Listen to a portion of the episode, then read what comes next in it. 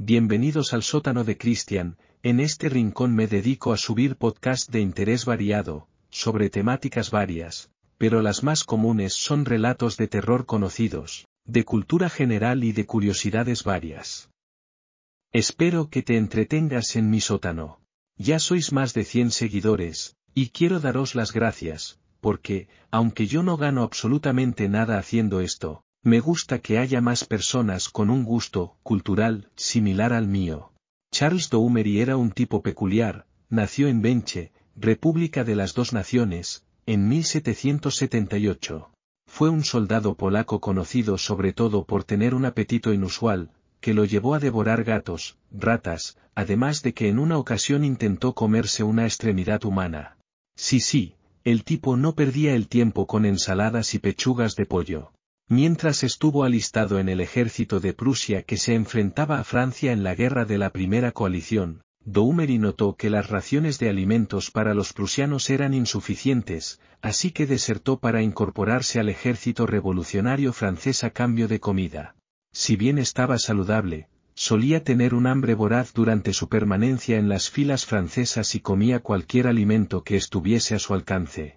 Cuando las tropas estaban estacionadas cerca de París, Existe un testimonio de que Doumery llegó a devorar 174 gatos en un año, aunque no le gustaban los vegetales. Podía ingerir de 1,8 a 2,3 kilos de césped al día si no hallaba otro tipo de alimento.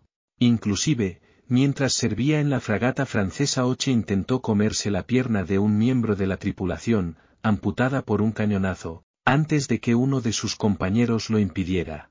En febrero de 1799, fuerzas británicas capturaron el Oche y llevaron a su tripulación, incluido Doumery, a Liverpool. Ahí, el polaco sorprendió a sus captores con su apetito aparentemente insaciable, aunque le daban de comer el equivalente a diez raciones normales para un solo prisionero, él aún seguía con hambre. Se sabe que se llegó a comer al gato de la prisión y al menos hasta veinte ratas que entraron a su celda, e incluso algunas velas. El caso de Doumery atrajo la atención de The Commissioners for Taking Care of Sick and Wounded Seamen and for the Care and Treatment of Prisoners of War, comisionados para el cuidado de los marineros enfermos y heridos y para el cuidado y el trato de los prisioneros de guerra, que era la institución encargada de los servicios médicos de la Marina Real Británica en el siglo XVIII. Esta realizó un experimento para evaluar su capacidad de alimentación. En un solo día, sus empleados le dieron de comer varios kilos de carne cruda de la ubre de una vaca, carne de res cruda, velas de sebo y cuatro botellas de porter, y tras ingerir todo lo anterior, no defecó, orinó o siquiera vomitó. Charles Doumery nació en Benche, Polonia aproximadamente en 1778. Desde la edad de 13 años, Doumery tuvo un apetito inusual. Tuvo ocho hermanos, todos ellos con la misma condición de Doumery, de acuerdo con sus declaraciones. También mencionó que su padre solía comer mucho, por lo general, ingería carne medio cocida, aunque era muy joven como para recordar cuánto era lo que digería exactamente. En su familia no eran comunes las enfermedades, aunque Doumery recordó que cuando era joven él y sus familiares padecieron de viruela, y se recuperaron tiempo después. A pesar de que tenía un comportamiento inusual cuando había comida frente a él, los doctores consideraron que no había nada anormal en su organismo, si acaso lo único era una altura relativamente superior a la común en esa época, medía 6 pies y 3 pulgadas, equivalentes a 1,91 metros. Tenía cabello castaño y largo y ojos grises, de piel tersa, y de buen rostro. Observaron también que Doumery no mostraba señales de enfermedad mental, si bien era analfabeto, sus compañeros de tripulación y los doctores de la prisión que lo evaluaron lo calificaron con una inteligencia normal. A pesar de ingerir notables cantidades de alimentos, nunca llegó a vomitar, excepto cuando comía mucha carne cocida o asada. Tampoco se veían en él síntomas de una salud deteriorada y sus ojos se apreciaban en buen estado al igual que su lengua. Su pulso era regular en 84 pulsaciones por minuto y su temperatura corporal era estable. Sus músculos mostraban una formación normal, aunque se concluyó que eran más débiles de lo normal, aun cuando en su estancia en el ejército hubo caminado unos 42 km en un solo día, sin haber mostrado indicios de sentirse enfermo. Otra observación médica era que, inmediatamente después de irse a la cama, por lo general a las ocho de la tarde, comenzaba a sudar profusamente. Después de una o dos horas en que permanecía despierto y sudoroso, volvía a dormirse para levantarse de nuevo a la una de la madrugada, aproximadamente, con un hambre extrema, a pesar de que había comido justo antes de irse a la cama. En ese instante comía cualquier cosa que tuviese enfrente, y en caso de que no hubiera nada que ingerir, fumaba tabaco. Alrededor de las dos de la madrugada, volvía a dormir y se despertaba una vez más a las cinco y seis de la mañana, sudando en grandes cantidades. Tan pronto como salía de la cama, el sudor se detenía hasta que volvía a comer.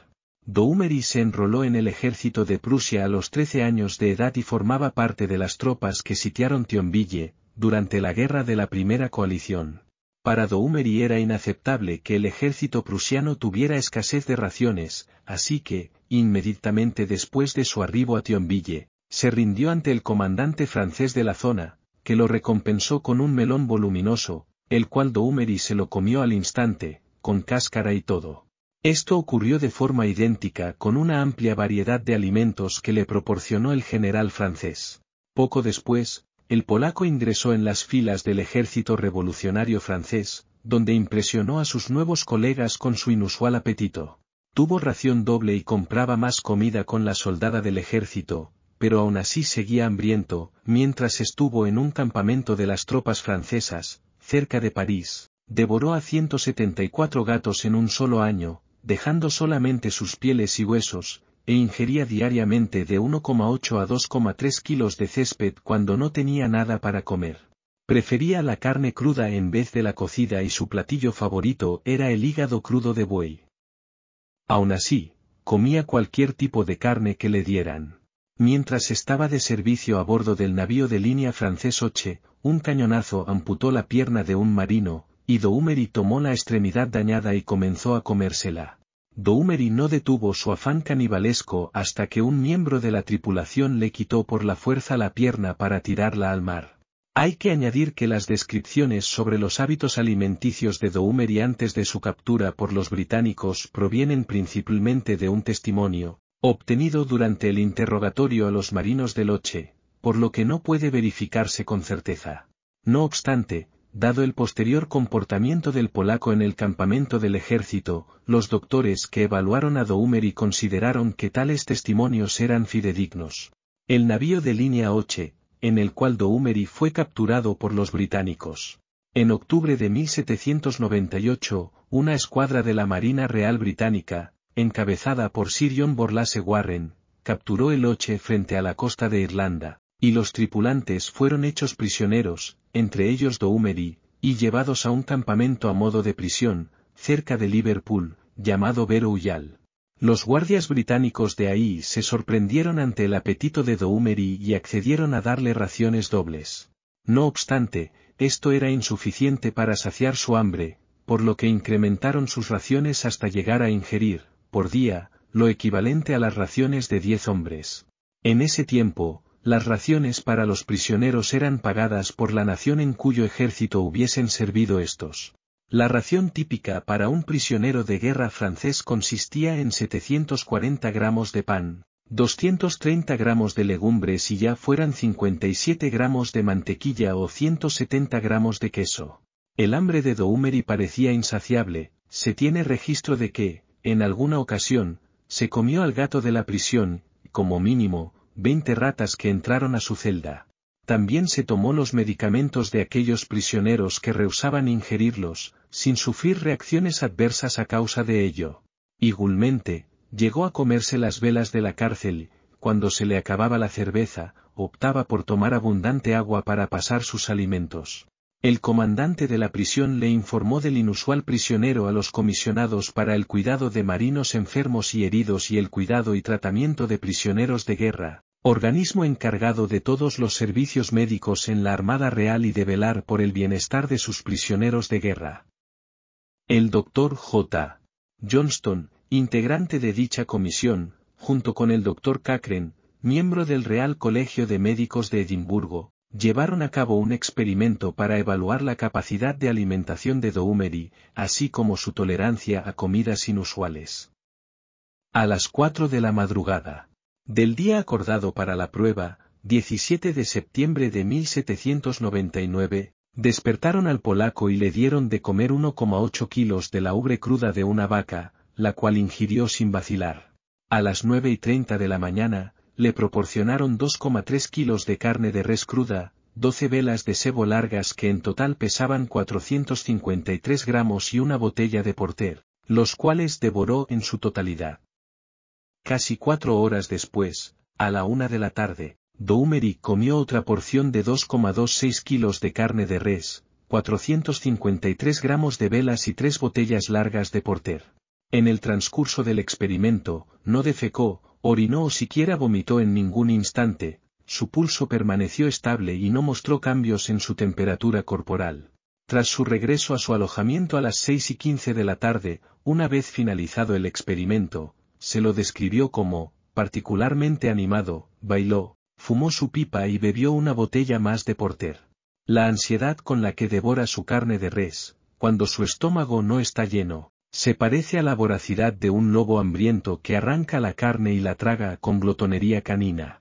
Para lubricar su garganta, cuando está seca, ingiere de tres bocados la grasa de las velas, y de uno solo se come también la mecha, la cual envuelve como si fuera una pelota, con cuerda y todo.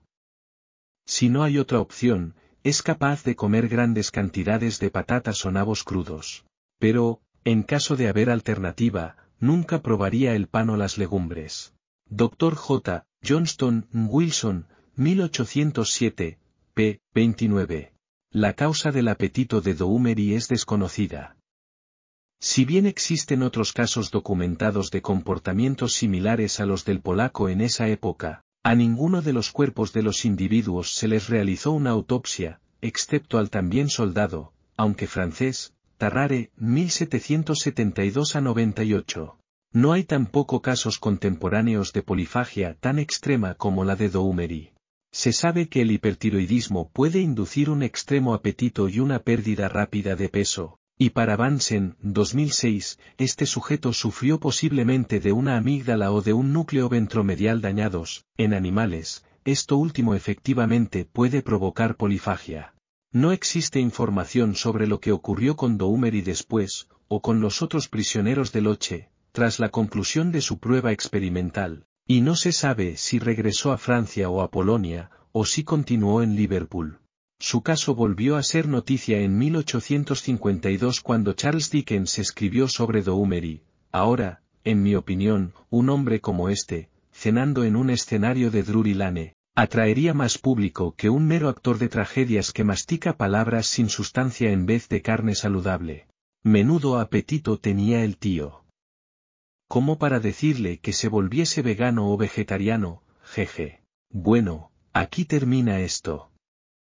Espero que os haya gustado este capítulo y gracias por haber bajado un rato al sótano de Cristian.